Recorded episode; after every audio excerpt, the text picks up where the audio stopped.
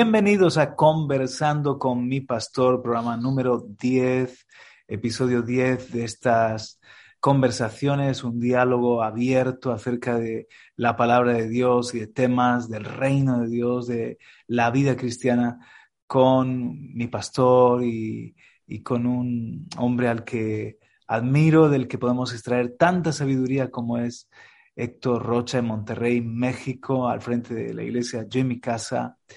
Y bueno, un servidor Juan Carlos Parra aquí en, Murcia, desde Radio y Televisión Vida, eso sí, con medios caseros, tan caseros que a veces, pues comenzábamos ahora en privado, se nos mete por ahí publicidad en, las búsquedas de la Biblia y cosas así.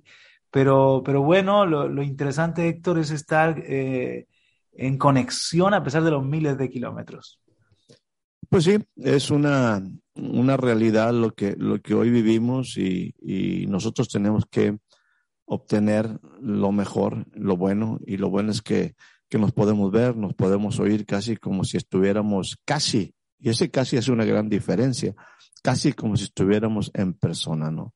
Por ahí se dice que ya hay algunas app, aplicaciones, ¿verdad? Que, que te van a poder permitir percibir el olor de una flor, el olor de, de, un, de, un río, de un campo, este, pues eh, nos estaremos ahí poco a poco adentrando en estas nuevas cosas que están apareciendo, tantas como el betaverso, ¿verdad? Qué cosas tan extrañas, cuando te sacan de tu realidad y te hacen pensar que andas en otra realidad. Pero bueno, ya platicaremos un poco de tecnología más adelante. Bien, un gusto saludarte, Juan Carlos. Estamos con el texto de Hebreos capítulo 3 y versículo 1 que menciona, somos participantes de un llamamiento, del llamamiento celestial y leo aquí, por tanto, hermanos santos, participantes del llamamiento celestial, considerad al apóstol y sumo sacerdote de nuestra profesión, Cristo Jesús. Iniciamos el, tema la, la semana pasada y la verdad es que se nos quedaron cositas en el tintero súper, súper interesantes, como ese proceso que eh, mencionábamos a la hora de ser discípulos de Jesús, que como Él, bueno, pues nos llama, nos, dice, venid, eh, ir en pos de Él, y no sé si quieres abrir melón por allí o, por algún otro lugar. Bueno, nos queda, eh, sí, mencionamos este, este proceso que, que para mí es lo que realmente implica el, inicio de una nueva etapa de relación con Jesús para algunas personas y que inicia con una simple palabra, sígueme. Eh, fue Jesús eh, muy específico y a lo mejor muy parco en utilizar algo tan sencillito, sin mucha explicación quiere decir que obviamente eh, los discípulos habían estado quizás expuestos anteriormente a una enseñanza. Eh, hay que entender que, que nos guste o no nos guste el pueblo hebreo, pues este era un pueblo que al menos en su sentido, déjame usar el término religioso, estaban expuestos a enseñanza los sábados, estaban expuestos a, a rabinos, a maestros, entonces, este, esta cuestión de, de un sígueme como pareciera que está de la nada, quiero decir que nada aparece de la nada. Hay cosas que se, que se manifiestan en un momento y uno dice, en un instante apareció esto. No, yo creo que hay cosas que se empiezan a mover en el corazón, hay cosas, hay pensamientos que empiezan a hacernos ruido en la mente, hay cosas que empiezan a, mover nuestro corazón y de repente viene una invitación, en este caso de Jesús, alguien que seguramente esta gente había escuchado anteriormente y ahora viene un sígueme.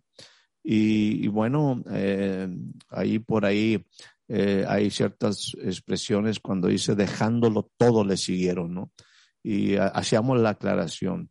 Dejándolo todo no significa en un momento dejar todo en desorden. Yo creo, creo firmemente que Jesús escogió a gente eh, con, esta, con esta frase, con esta palabra específica de sígueme, em, que, que tenía ciertas características y, creo que si no las tenían, pues en un momento Jesús se encargó de arreglar cosas como su casa en orden, como quizás sus finanzas, como quizás su propia vida que iba a tener un cambio radical.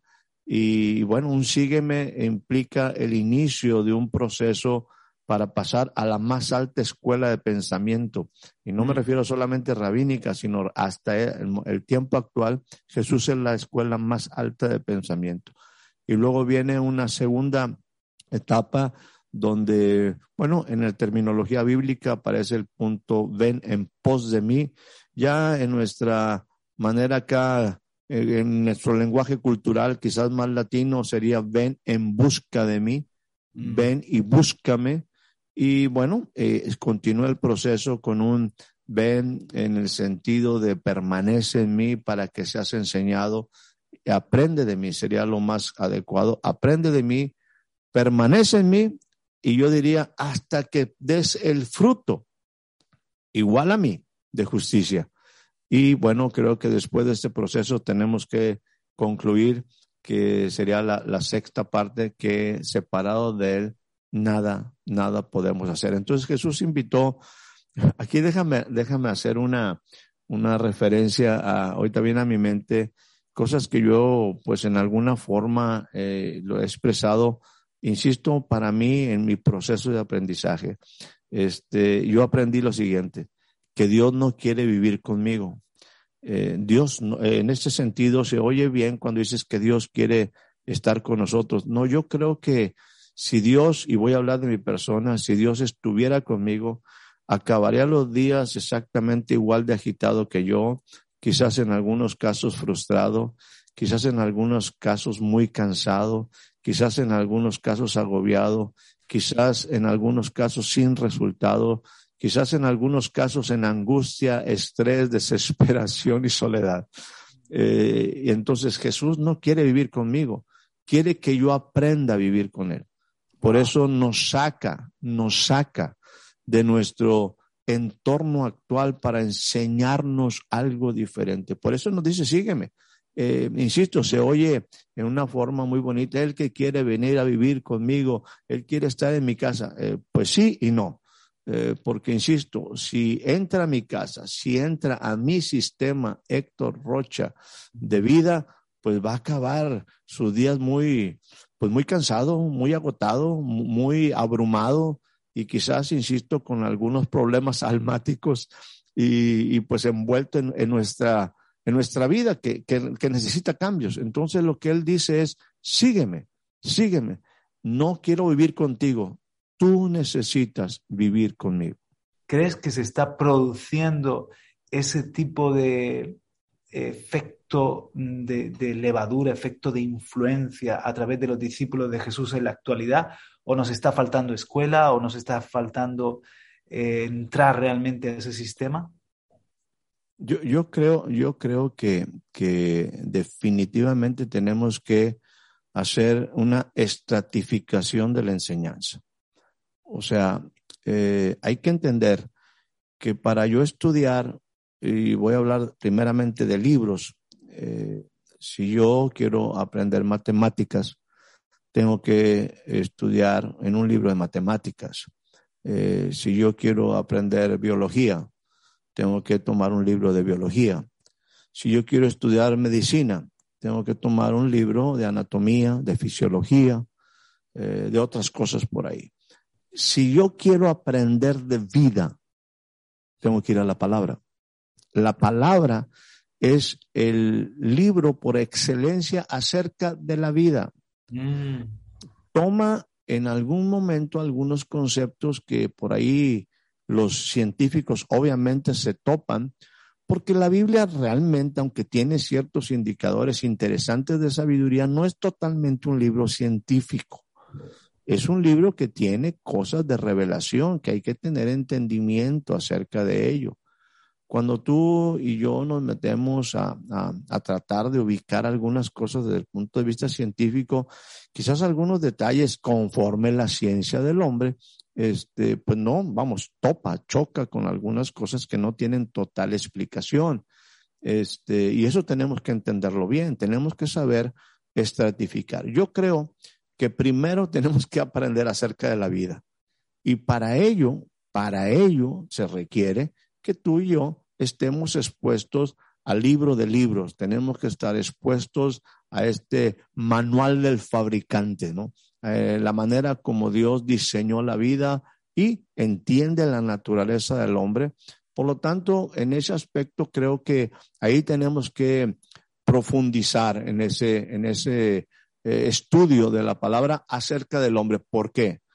Porque hay que entender, si yo me voy a, la empresa, si yo me voy en el sentido secular, y creo que para todo esto aplica, el punto es que el hombre es el recurso humano más importante.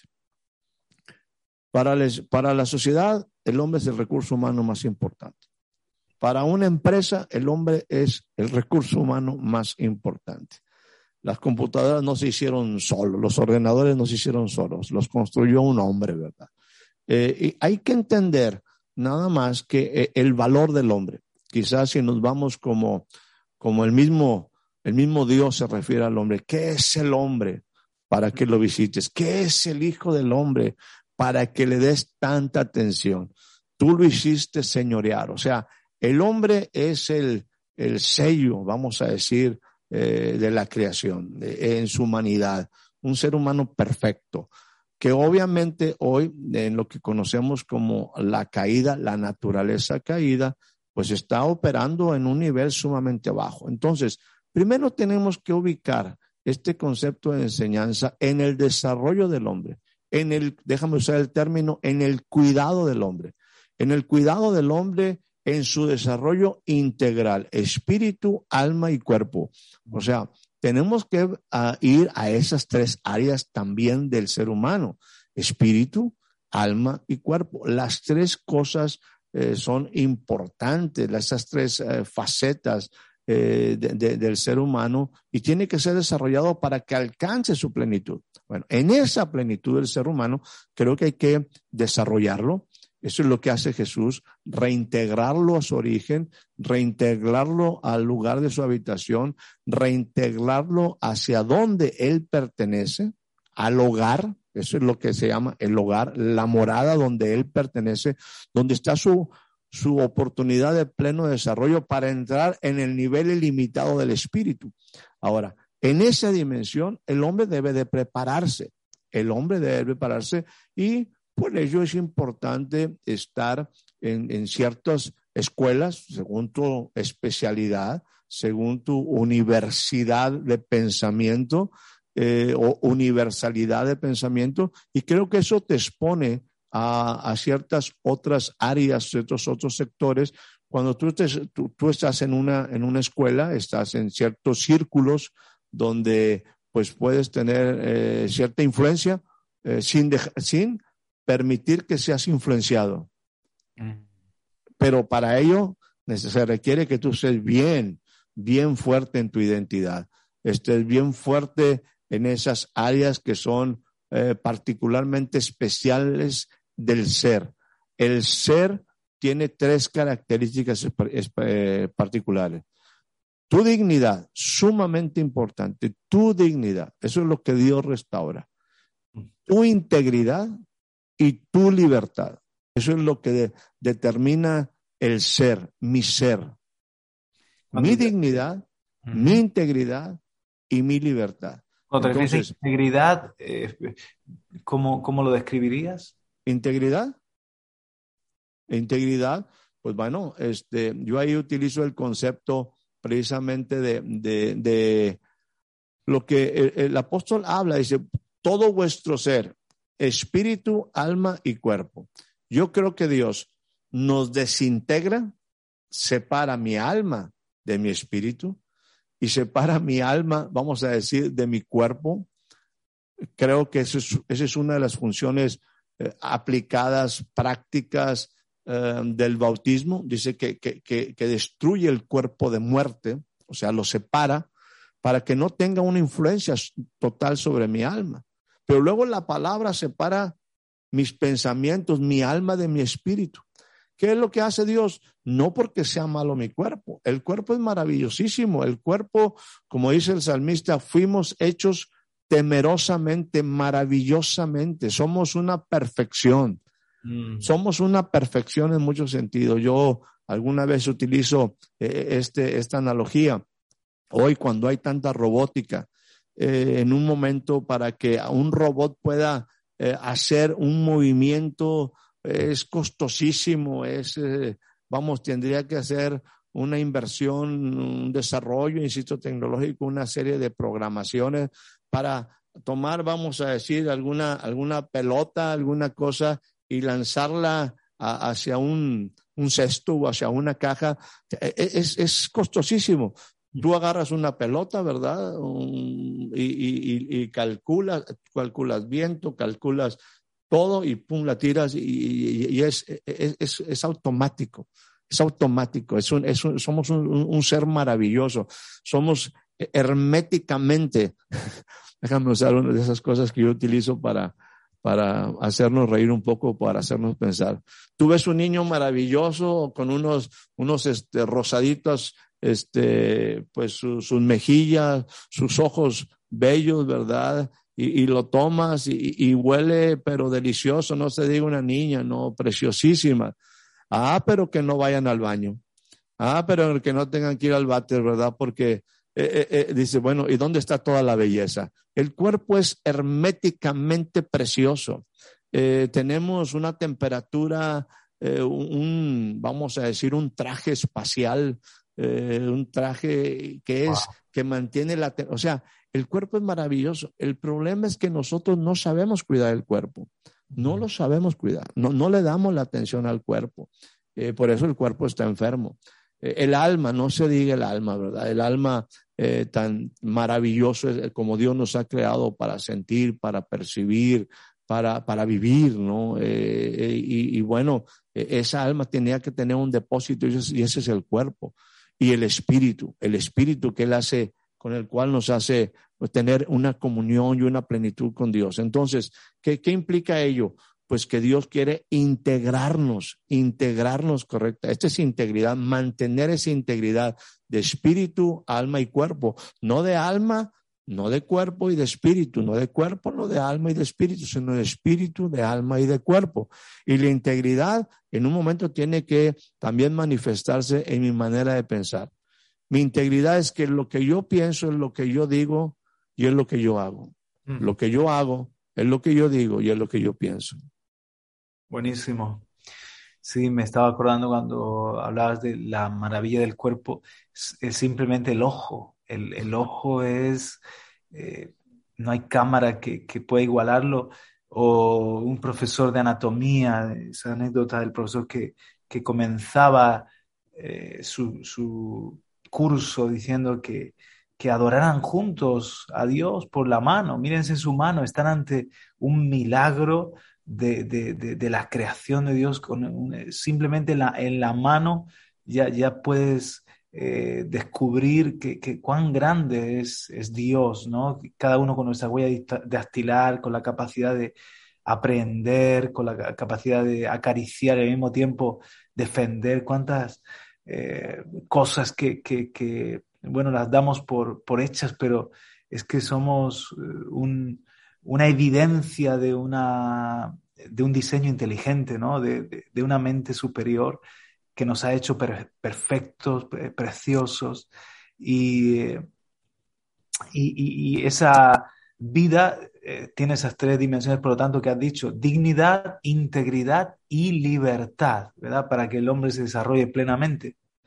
Que, que ahí, en ese sentido de la libertad, y nada más para eh, pues concluir parte del pensamiento inicial en el sentido de la educación y en el sentido de la manera como fuimos, somos influenciados o podemos influenciar, hay algo que tenemos que defender por encima de todo, que es nuestra libertad. Eh, esto es lo que se llama algo inalienable en, en el ser humano. Nadie me puede coartar de mi libertad. El problema es que nosotros hemos dejado, hemos puesto en manos equivocadas Hemos eh, cedido cosas que nunca debíamos haber cedido en el aspecto de, de la manera como somos educados, en la manera de, de, lo que es el desarrollo del conocimiento del hombre. Entonces, lamentablemente hemos eh, dejado eh, la enseñanza básica, la enseñanza elemental vamos a decir, esencial bíblica, y más que bíblica en el sentido de principios, de valores y todo ello, eh, lo hemos dejado, hemos cedido a eso y eso nos puede costar eh, nuestra libertad. Es algo que nunca deberíamos haber cedido. Sin libertad de pensamiento, sin libertad de expresión, sin libertad de, fe, de práctica, es que el hombre no es hombre y, cada vez eso está más amenazado en el, tiempo presente, ¿no? El otro día estaba yo predicando y, un mensaje, pues la más de sencillo, hablando de Segunda Crónica 20, Josafat, las guerras, tal, y, simplemente extrayendo de principios para la, enfrentar nuestros problemas, ¿no? Y hice una mención a, bueno, pues al aborto, hice una mención a, em, a, que hay gente que piensa que, que eh, tiene una preocupación por, porque ahora puede venir después de la pandemia otra, otro nuevo virus que, que por ahí saquen de alguna parte. Eh, y hablé también de temas polémicos, pero de pasadita, por arribita, de las injusticias de la tierra que nos que a veces nos, nos angustian, nos frustran, ¿no? Y que uno tiene que mirar al cielo porque aquí abajo no hay, no hay justicia. Y entonces me, me dice, YouTube me dice que el vídeo no es apto para, para tenerlo en público, que si lo queremos tener en todo caso en privado, pero en público. Y, me sentí, digo, wow, pero qué dicho que, que sea peligroso según YouTube el, el, simple hecho de que, por ejemplo, en España ahora una chica de, menor de, o sea, de 16, 17 años, que todavía no es mayor de edad, sin consentimiento de sus padres, puede ir a abortar y en cambio no puede eh, conducir o, ir a una excursión. Eh, que no, no, no, es esto una injusticia o una, eh, un sinsentido y, y, por ahí ya te das cuenta de que no piensas según lo que ellos consideran políticamente correcto. Es que, por ejemplo, hablar de libertad es toda una, todo un tema, ¿no? Este, yo debo respetar la libertad de otros, pero también debo, y ellos deben también de respetar mi libertad de pensamiento. Eh, esa, es es una cuestión que, insisto, es, eh, es mi derecho de, de, pensar libre. Entonces, eh, lo que creo que, que siempre, será un, siempre será un error el que alguien trate de imponer algo a, a un sistema de, de, de, personas, a un colectivo, este, cualquiera que sea el pensamiento. Yo creo que nada más tenemos que saber, otra vez hablando de estratos, en dónde puedo hacer ciertas cosas y en dónde no puedo hacer ciertas cosas. Pero bueno, eh, eh, el asunto de libertad debe de ser algo donde yo respeto la libertad de otros, pero también otros deben de respetar mi libertad y eso es una cuestión que ojalá pudiéramos tener foros donde se puede hablar con, con transparencia y ojalá pudiéramos tener foros donde se puede hablar con madurez, este, no con apasionamiento, sino con sensatez. Este, por ejemplo, eh, nos vamos a volver a desviar un poquito, pero creo que lo que ha pasado en Estados Unidos eh, en el día de ayer, antier, ¿verdad? Este, esta masacre en esta escuela eh, es tristísimo y, y, y el hecho de que existan las armas en algunas, en muchos hogares, en muchos lugares en Estados Unidos es porque la gente dice yo tengo derecho a defender mi casa, tengo derecho a defender mi, mi propiedad, tengo de, ante tanta, vamos a decir, violencia, ante tantas cuestiones donde la gente pues eh, se quiere meter en la propiedad, eh, quiere abusar de mi familia, quiere, quiere irrumpir en mi casa, eh, dañarme, yo tengo que tener algo para defenderme. Y es correcto, es correcto ello, porque bueno, definitivamente vivimos en, una, en un ambiente pues eh, problemático, donde pues existe pues el hurto, el homicidio y pues la gente, yo tengo en mi casa el derecho de, de, defenderme. Pero bueno, eso implica una responsabilidad. ¿Cómo voy a enseñar a mi hijo, a mis nietos, a, que eso es para defenderme, no para, no para agredir. Entonces, es, es, eh, es muy complicada ciertas cuestiones este, en cuanto la libertad implica también, déjame ponerlo de esta manera, la libertad es eh, la forma, es una demanda más alta a mi responsabilidad. Claro. Eh, o sea, la verdadera libertad eh, impone una fuerte demanda a mi responsabilidad de decisiones. Y, bueno, este, en ese sentido. Hay un triángulo, ¿no? Libertad, responsabilidad, educación. Claro, claro, claro, definitivamente. Eh, hay, que, hay, que, entender que, por ejemplo, cuando yo, yo utilizo el concepto, muchas veces, este, si ustedes y alguien lee la Biblia, puede decir, oye, pero es que cómo, cómo Dios en un momento, este, eh, pues, eh, eh, actuó tan drásticamente en contra de ese primer hombre llamado Adán. O sea, pues si nada más se equivocó una vez o la mujer nada más se equivocó, ¿por qué una decisión tan, tan drástica que hasta estos días nos afecta, no? Bueno, hay que entender que, que Dios previo a eso tuvo, y es donde otra vez entramos ahí en los conceptos, eh, pues eh, que tenemos, no los conceptos, sino en la idea de, de lo que es la, la creación. La creación, nosotros pensamos que así en, al momento que lo leo, capítulo número uno, dos de Génesis, pensamos que, que Dios en 24 horas hizo esto, Dios en 24 horas hizo esto, y, y, y todo esto, capítulo número uno y capítulo número dos, pues fueron nada más como, como siete días por ahí y, y, al octavo día pues ya el hombre ya cayó. No, no, no, no, no, estamos hablando de eternidad. Estamos hablando, si nos vamos bajo el concepto de que un día para el Señor es como mil años y mil años es como un día, hay que entender que ese, que, que, sería, lo que tú mencionaste es muy correcto. Una, una disciplina sin educación es abuso. Claro. Una disciplina sin educación es abuso.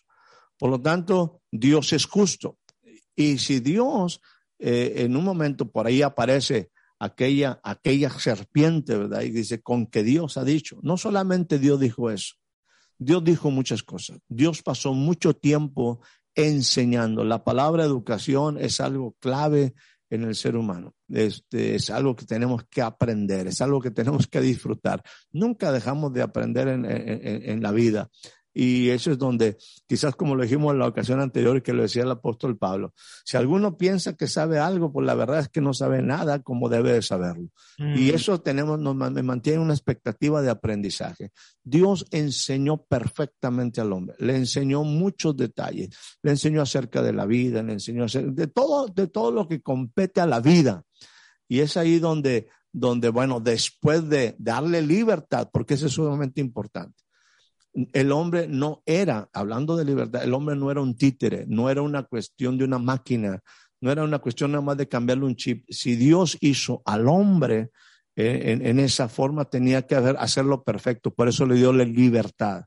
Libertad. Pero la libertad, eh, y tú adecuadamente lo has expresado, tiene que estar basada en educación y obviamente en la responsabilidad de aplicar los principios conforme la enseñanza y la educación que se te ha dado, una formación ética moral, ¿verdad? Y aquí entramos con ciertas palabras, qué es ética, qué es moral. Pero bueno, estamos hablando en forma general, estamos hablando de una manera simplemente de, plantear algo, y, pero bueno, cada quien tiene, insisto, la libertad de decidir su estilo de vida y es totalmente respetable y yo soy de las personas que respeta esa libertad, pero también exijo que respetan mi libertad de pensamiento y mi libertad de vida.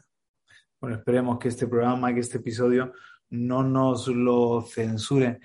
Oye, Héctor, primera Pedro, eh, segunda de Pedro capítulo 1, me encanta lo que dice aquí. Dice, por medio de las cuales nos ha dado preciosas y grandísimas promesas para que por ellas llegaseis a ser participantes de la naturaleza divina, habiendo oído la corrupción que hay en el mundo a causa de la concupiscencia. Bueno, es, un, eh, no iba a hacer un prólogo, pero un comienzo de, la epístola segunda de Pedro que habla de, de, que nos llamó a su gloria y excelencia, que nos ha dado algunas promesas para que participemos de su naturaleza divina. Es, tiene mucha, profundidad esto y está conectado con el tema de, participantes, ¿no? Sí, eh, lo que estás diciendo también lo aclaramos la ocasión anterior. Eh, creo que creo creo que la versión que utilizaste Reina Valeria y luego, y luego ya en, en, Biblia de las Américas dice partícipe de su naturaleza divina. Y aclaramos que en el contexto pues del escritor y en el contexto pues cultural de, de, de, las formas como como se expresaban, eh, ambas, ambas tienen la misma raíz, o sea, no hace una diferencia decir participante o decir partícipe. Antes de entrar en el concepto de naturaleza divina, lo cual es maravilloso y sí, vamos a tocarlo, yo quisiera primero, te mencionaba que la idea de, de este tema era ir un poquito más allá de, de, bueno, e, esa emoción que nos, que nos eh, transmite nuestro espíritu, ¿verdad? Del que somos partícipes, participantes de su naturaleza divina. Y, bueno, en algún momento todo tiene algo de misticismo, todo tiene algo de esos puntos que nos, que nos elevan, ¿verdad? Y que, y que nos hacen reflexionar.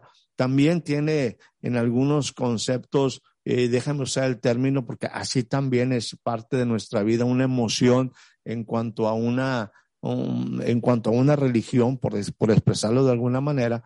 Quiero irme a, algo que me parece interesante y no creo que sea más allá, sino que creo que es simplemente una forma diferente de una participación. Yo le llamo esto una participación funcional. Y permíteme aquí platicar un poquito eh, con la libertad de que cuando gustes me puedes interrumpir. Eh, eh, hay, hay, esta, hay esta, una participación interesante. Y me refiero a una, a una mujer que, que para los días de hoy, este, yo, yo, siempre la, la, no sé cuánto batallaría y voy a ser bastante, pues, este, ay, no sé cómo ponerlo también para, para las cuestiones de terminología, ¿no? O sea, eh, Dios buscó una, una, una, muchacha joven, virgen. Este, hoy, hoy eso pareciera que estuviera en muchos sentidos en la forma general de la sociedad, como que no es muy importante, ¿no? Pero Dios eh, buscó una mujer y esa mujer era virgen. Y estoy hablando de lo que conocemos como la Virgen María. No es una, no es una cuestión así de, de un aspecto religioso, no es una situación de, de una figura, una figura de una religión, sino que realmente era una mujer virgen. Y, y esta mujer, eh, ella misma está eh, impresionada de lo que está pasando con ella. Se le dice, salve, muy favorecida. Es, es esto, es muy favorecida. Ella dice, bueno, las naciones me van a decir bienaventurada, o sea, mi vida va a ser algo que va a trascender. Todo mundo va a saber de lo que va, está pasando en mí, aunque ella no entendía todo. Eh, y ese, ¿por qué? Porque simple y sencillamente estaba entrando una dimensión totalmente diferente a su vida, algo estaba pasando fuera de lo natural, fuera de lo lógico, fuera de lo tradicional, entonces algo estaba sucediendo. Pero el punto es este, María llegó a ser en una forma funcional, más allá del misticismo y más allá de la emoción religiosa, María, su vientre, fue partícipe de una señal impresionante, de una acción del cielo impresionante. María se constituye en algo, en alguien que participa en la vida de Jesús poniendo su vientre. O sea, más allá de su conocimiento religioso, insisto, más allá del concepto místico que pudiera entrar oh, en toda la solemnidad. No, no, espérame. En el caso de María, ella iba a sufrir dolores de parto. Mm. María iba a acarrear en su vientre, en su vientre, eh, precisamente a aquel que era el verbo encarnado. Mm. E, e, ella, su cuerpo tenía que estar alimentando adecuada, alimentándose adecuadamente eh, bueno, este, hay, hay cosas que, que, que, vienen a mi mente, pero por respeto mejor los vamos dejando para cosas más adelante. Eh, eh, el, el, el, el, María llega a ser un instrumento, llega a ser un, un, un lugar, un espacio, su vida, donde es participante directamente de lo que Jesús iba a hacer. Entonces, ahí entramos en, una, en una cuestión de, reino. Eh, voy a utilizar lo que precisamente estaba profetizado que ahora se cumple en, en, María, este, cuando dice la palabra, porque un niño nos es nacido, hijo nos es dado. Y eso lo tenemos que entender muy bien. Lo que está naciendo es un niño y ese niño tiene que desarrollarse. De tal manera, yo siempre dicho que se tiene que manifestar una, una carnita tierna, eh, bella, después de tres, de nueve meses, quizás de, de dos kilos y medio, quizás de tres kilos, quizás de cuatro kilos y estaba gordito, ¿verdad? Este, e, es algo, es algo que tiene que nacer. El verbo se encarnó. Mm. Entonces, hay que entender este punto que es sumamente importante para que esto se desarrollara, para que ese cuerpo se desarrollara, para que Jesús, vamos a decir, el, el niño naciera, un ah. niño nos fuera dado perdón, un, niño naciera, se necesitaba una mujer. Se necesitaba, se necesitaba el vientre de una mujer. En este caso es María. Es un vientre de una mujer que era virgen. Por lo tanto, ahora María es una portadora de vida.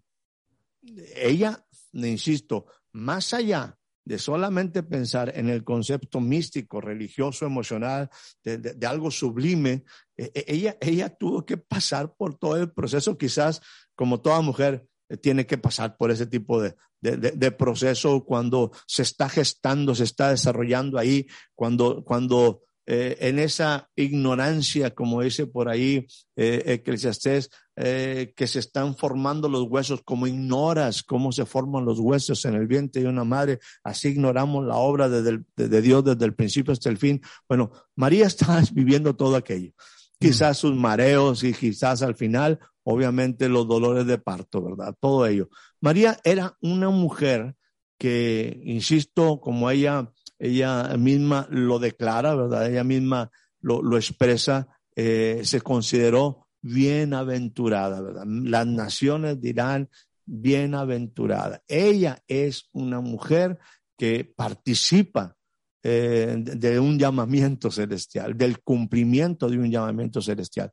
Solamente para cerrar el último punto, lo que mencionaba de Isaías, eh, recordemos, el, el, el, el Hijo no nace, el Hijo nos es dado. Un niño nos es nacido de carne, pero el Hijo nos es dado. El Espíritu del Hijo, porque el Hijo no nace ahí. El Hijo era desde la eternidad y hasta, la eternidad. El Hijo nos es dado. Mm. El Hijo no nace ahí. El Hijo es, el Espíritu del Hijo es, puesto, en, se encarna en María. Por eso, un niño nos es nacido, pero el Hijo nos es dado. Wow. Tremendo. Estaba yo hoy estudiando acerca del testimonio, ¿no? Y dice que tres dan testimonio en el cielo, que son el Padre, el Hijo y el Espíritu, pero tres dan en la tierra testimonio, que es el, agua, la sangre y el Espíritu. Porque ahí habla, hace mención Juan acerca de, cómo el, verbo se hace carne, nace, hay, hay sangre, hay, hay, agua, hay un nacimiento, hay una, hay una vida y, lleno del Espíritu. Entonces viene Jesús, bueno, eh, eh, el Espíritu Santo hace el milagro de, cubrir a María con su sombra, de dejarla embarazada y de que nazca el, que tenía el testimonio de Dios, el testimonio de Dios y, lleno del Espíritu, entonces ahora da el testimonio de Dios para la humanidad. Dice, pero que nosotros ahora tenemos ese testimonio, en nosotros mismos tenemos ese testimonio y damos el, testimonio. somos participantes. Lo que comenzó con Jesús ahora sigue con nosotros y cualquiera que tiene al Hijo tiene en sí mismo el testimonio que, es, algo tremendo porque el testimonio cuando lo recibes te da la salvación, te da la vida de Dios, ¿no? Y, eh, y, en definitiva dice que el espíritu de la profecía es el testimonio de Jesús. O sea, estamos aquí para dar ese testimonio al mundo, pero es, un testimonio no solamente de, de, conocimiento, información, letra, sino es, es vida, es, es, encarnado este testimonio, contamos lo que Él ha hecho en nosotros, contamos lo que hemos visto, lo que hemos oído, eh, contamos lo que para nosotros es ciertísimo, ¿no? Realmente tenemos que entrar en, en la dimensión, en lo que tú estás planteando, es que nosotros recibamos el testimonio de Dios en nuestra vida. Yo he dicho, bueno, así lo expresa un poquito el Salmo 119. Dice, consideré tus testimonios. Y, hay que entender que sus testimonios hablan de su grandeza, hablan de su poder, hablan de su excelencia. Mis testimonios muchas veces hablan de mi, de mi triste realidad de vida. Mm. Eh, yo tengo que aprender a reconocer sus testimonios. Y es, Dios dándonos testimonio de sí mismo. Yo no puedo hablar, insisto, hay una diferencia, así lo dejaría planteándolo. Hay una diferencia entre sus testimonios y mis testimonios. La única forma en que mi testimonio pueda tener trascendencia es que pueda hablar de sus testimonios. De lo que Él en definitiva hace en nosotros. Él deja huella en nuestra vida. Sí, porque algunas veces eh, hablamos de algunos testimonios muy sencillos. No, pues es que me dolía la cabeza y ya se me quitó. Pues es que, ¿y, cómo se te quitó? Se te pudo haber quitado hasta con una aspirina. O sea, eh, hay que, los testimonios hablan de su grandeza, no en un momento de un aspecto solamente de supervivencia diaria. Mm. Hablan de su grandeza. Déjame ir adelante, si no se nos va el tiempo, siervo. Este, Mateo 26, 10, hago referencia a Mateo 26, 10. Lo que hablábamos de María, pues alguien lo puede estudiar ahí en Lucas, ¿verdad? Este capítulo número uno, con detalle. Eh, pero ah, me voy un poquito más adelante. Hay una, hay una mujer, quizás María, quizás la hermana de Lázaro, ¿verdad? Dice lo siguiente, entendiendo Jesús lo que estaba pasando, dice, eh, ¿por qué molestan a esta mujer? Pues ella ha hecho una buena obra conmigo. Porque a los, a los pobres siempre, estoy parafraseando, siempre los vas a tener. Siempre van a estar ahí. Pero esta, esta mujer ha puesto sobre mi cuerpo un ungüento que para mi sepultura ha sido hecho.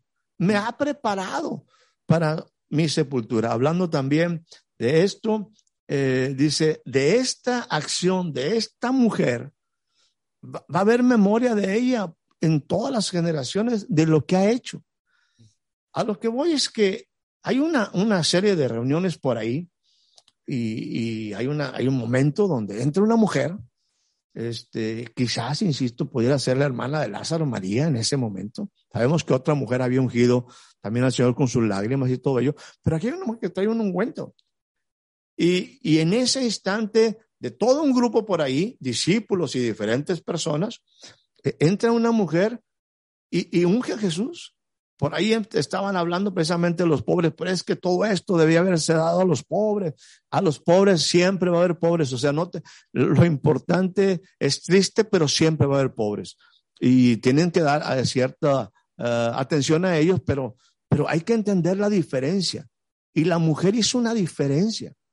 Y Jesús lo declara, dice, no, no la molestes, déjala que me unja palabras más, palabras menos, porque ella no sabe que lo que está haciendo me está preparando para mi sepultura. ¡Wow! Eso es tremendo. Esta mujer, insisto, no dice que estaba llena del Espíritu Santo, no dice, o sea, simplemente actúa y es parte, es participante, es partícipe de lo que va a suceder en la vida de Jesús y en algo sumamente importante como era la sepultura. Él estaba preparándole y memoria de ella se va a hacer en todos los tiempos de lo que ella hizo. Hablando un poquito ahí de lo que es eh, el proceso hacia la cruz. Tú recordarás por ahí que, que hay un momento cuando Jesús lleva la cruz del Calvario, este, esa cruz que era pesada, y en Marcos 15, 21 me dice lo siguiente, y obligaron a uno que pasaba por ahí que venía del campo, Simón de Sirene, el padre de Alejandro y Rufo. Alejandro y Rufo eran, eran gente que se hacen referencia aquí en este sentido, es porque Alejandro y Rufo fueron posteriormente también parte de la iglesia. Eh, quizás los hijos de este hombre eran cristianos, eh, me refiero convertidos o, discípulos al menos, y ahora eh, obligan al papá, a Simón de Sirene, a llevar cargada la cruz de Jesucristo. ¿Por qué? Porque en una caída ahí a Jesús iba totalmente agotado y ahora alguien toma la cruz. A este sí podemos decirle que tomó toma la cruz y hasta de Jesús y sígueme, ¿verdad? O sea, este, aquí hay alguien que participa directamente. E, el hombro, la fuerza, la, la, pues toda el esfuerzo que se tenía que hacer para llevar la cruz del Calvario, estaba llevando, estaba siendo ahora partícipe de ese caminar de Jesús, Simón, el que conocemos de Sirene, ¿verdad? Eh, y hizo referencia a Marcos 15, 21. Hay otro que hablando precisamente ahora ya, no solamente del proceso de crucifixión, sino hablando de la muerte de Jesús. Eh, quedó ahí y nadie se atrevía a, decir nada. Los discípulos huyeron, eh, la gente se alejó, eh, la familia también por ahí, pero por ahí andaban dos, dos de influencia. Este, José de Arimatea y andaba también por ahí, quizás Nicodemo, ¿verdad? Este, hablando de la importancia que hace rato tú mencionabas de ser gente de influencia. Este era gente de influencia. Y en un momento, este, José de Arimatea eh, es partícipe. Él eh, dice que lo tomaron el cuerpo, ¿verdad? Y fue, fue directamente a Pilato eh, toman el cuerpo y le pide que le den el cuerpo y se lo dan. Y tomó José el cuerpo y lo envolvió en una sábana limpia. Y dice en el versículo 60 del capítulo 27 de Mateo, y lo puso en un sepulcro nuevo que había labrado en la peña. O sea, él, José de Arimatea, en un momento, él es parte. El sepulcro, alguien, o sea, este no se la pasó orando. Este no se la pasó solamente meditando, él hizo un sepulcro. Él pensaba que era para él, pero de repente el sepulcro sirve ahora nada más para tener y se hace famoso, ¿verdad? El sepulcro es parte de, de, las obras de Dios, que eso es una ley, como que el Señor tiene que hacer algo en la tierra y siempre busca una persona, una familia, un remanente, alguien dispuesto que, que quiera participar con Él, que, que, que quiera, quiera tener parte con Él. Es que José de Arimatea se convierte en el cumplimiento de esa profecía de Isaías 53, con el rico será en, su muerte, ¿no? Eh, o sea, algo que, ya estaba anunciado. A lo mejor José ni, ni, ni, cuenta se daba de que era una profecía con piernas. E, e, ese es el punto. Eh, hay, momentos donde nosotros, insisto, y sin quitarle el aspecto místico, de meditación y, en el sentido también de emoción, de repente hay esta gente no solamente se queda en ese punto eh, pues vamos a decir, de, de, limbo, ¿verdad? E, e, e, en, la, en la ambigüedad, sino que esta gente es partícipe directamente, o sea, está involucrada. Lo que están haciendo, el vientre, este perfume, este cargar, este, este, en este caso, este sepulcro, está haciendo todo un cumplimiento profético ellos están, vamos, no aparece el nombre de José de Arimatea, pero, pero me refiero en, no dice, va a ser José de Arimatea, pero, pero hay un momento donde esta gente materializa su participación. Y déjame concluir con uno, con uno porque sé que ya estamos fuera de tiempo, ya se nos está yendo el tiempo terriblemente. Me voy a, uno, un, evento que me parece sumamente interesante y yéndome ya al ministerio de Jesús. Y ojalá Ojalá podamos nosotros entender o yo pueda compartir aquí a qué me estoy refiriendo. Están ahí, está Jesús enseñando, tú sabes este, este proceso ahí de donde él está en lo que conocemos como, como los sermones de Jesús, quizás el sermón del monte, y el tiempo se pasa. Y dice, hey, esta gente tiene hambre y, yo no los puedo despedir sin que coman. Y, bueno, eh, eh Sabemos que, hay un momento ahí bastante complejo para los discípulos, de donde 200 eh, denarios no alcanzaría, y, empiezan toda una serie de problemáticas, ¿no? Según los relatos de varios de los evangelios, pero en uno muy, muy, muy específico, en el de Juan, dice que, que preguntaran, bueno, pero ¿qué tienen? ¿Qué tienen ustedes? ¿Qué es lo que tienen? Y pues bueno, los discípulos, este, quizás, quizás como ese, e, esa cuestión de, de simplemente ilustrar algo en forma cómica como aquel, aquel, ah, aquella mosca que iba en el lomo de un buey y dice, estamos, ora, estamos arando, ¿verdad? Este, eh, y, y entonces los discípulos dicen, aquí tenemos. Y por ahí había un niño, un niño, un muchacho, que dice, ¿cómo que aquí tenemos? O sea, lo he puesto yo.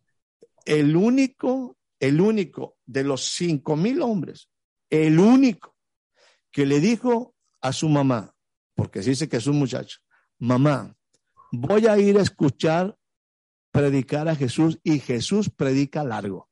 Y tú sabes que yo soy un muchachito que, bueno, soy un hombre que le gusta comer y yo no me quiero perder nada. Así es que prepárame un buen lonche, prepárame una buena, una buena dotación porque yo voy a ir a escuchar a Jesús. Y sé y no me quiero perder nada. Fue el único preventivo, el único precavido, el único que se ocupó para no preocuparse. Y ahora, cuando está ahí Jesús, dice, ¿qué tienen? Bueno, insisto, solamente hablando de los varones, el único que llevaba algo que sirvió para un milagro fue este muchacho. Eso se llama participar. Esto se llama ser parte. Esto se llama tener lo necesario para, déjenme usar el término, ayudar, colaborar, proporcionar algo para que un milagro se dé. Facilitar ese milagro generalmente el problema de la iglesia es que siempre está con la mano esperando a que Dios haga algo. Dame, dame. Nunca llevamos nada para participar. Nunca. Me refiero, estoy hablando de una forma general. Se dice que para, si queremos ser objetivos, no, no debemos utilizar ni siempre ni nunca. Pero la mayoría, el gran porcentaje de los cristianos y si lo pongo en la proporción de estos cinco mil, de cinco mil solamente uno. Y de los discípulos mismos ni siquiera tenían la idea, tampoco llevaban, llevaban dinero, pero no llevaban lo que se necesitaba en ese momento. Y lo imprescindible, lo necesario era tener el elemento para que Jesús pudiera utilizar eso y hacer un milagro. Ahora, déjame, déjame concluir con este punto. Juan Carlos, Quizás han hecho ustedes algún evento ahí pequeño, grande, no sé, 200 gentes, 100 gentes, un, banquete, un, convivio, un, compañerismo. Vamos a decir, para, para servir a 200 gentes, ¿cuánto tiempo tardaríamos en servir? Pues sí, se te van unas buenas horas. o sea, para servir, simplemente, vamos a decir, bocadillos para todo el mundo. Eh, eh, eh, un bocadillo naturalito, ¿verdad? Este, tomate, jamón serrano, un bocadillo. ¿Cuánto tardamos en distribuir para 200, para 200 personas? Ahora imagínate el tiempo que tardarían solamente pensando en cinco mil hombres. Hablamos de que estaban mujeres y hablaban que había niños. O sea, y todos, la pregunta es, ¿quiénes, quiénes estuvieron en un momento eh, distribuyendo eso y cómo se estuvo haciendo el milagro? A través de los discípulos. Claro. A través de los discípulos. Y quizás en las manos de la gente se estaba multiplicando. E, el tiempo tuvo a ver, déjame pensar, mínimo, estoy exagerando porque no tengo la menor idea, que, y, y acuérdate que ellos recogieron en cestas lo que había sobrado. O sea, ¿qué significa? Que el pan estuvo en abundancia. Mm. ¿Cuánto tiempo tardarían? Vamos a pensar bien mezquinamente. Se tardaron cinco horas. Se me hace poco tiempo. Honestamente, para alimentar, te digo yo, algunas veces para alimentar 100 personas se tarda uno 20 eh, minutos, 30 minutos. Ahora son, son casi ocho mil, diez mil personas, e, el tiempo. La pregunta es, o, el comentario es el siguiente, y con esto quiero concluir. Mientras los discípulos y mientras el milagro se estaba eh, realizando, ¿dónde quedó ese niño? ¿Dónde quedó ese muchacho? Para mí, ese muchacho se quedó platicando con Jesús. Y Jesús le dijo, qué bien has hecho bien, buen siervo y fiel. Y todo el tiempo que los demás estuvieron haciendo y metiéndose en el milagro, este jovencito se quedó con Jesús y Jesús platicando, tú fuiste precavido, tú eres un hombre que eres un hombre entendido, tú eres un hombre que sabe las cosas. Tuvo la enseñanza más especial, específica, particular con el maestro más importante. Quizás yo me atrevo aquí a decir, conociendo me atrevo aquí a decir que este muchacho se llamó, quizás, como lo refiere en el antiguo, en el, en el Apocalipsis, quizás es Antipas, mi testigo fiel. Es un hombre que pasó de la nada.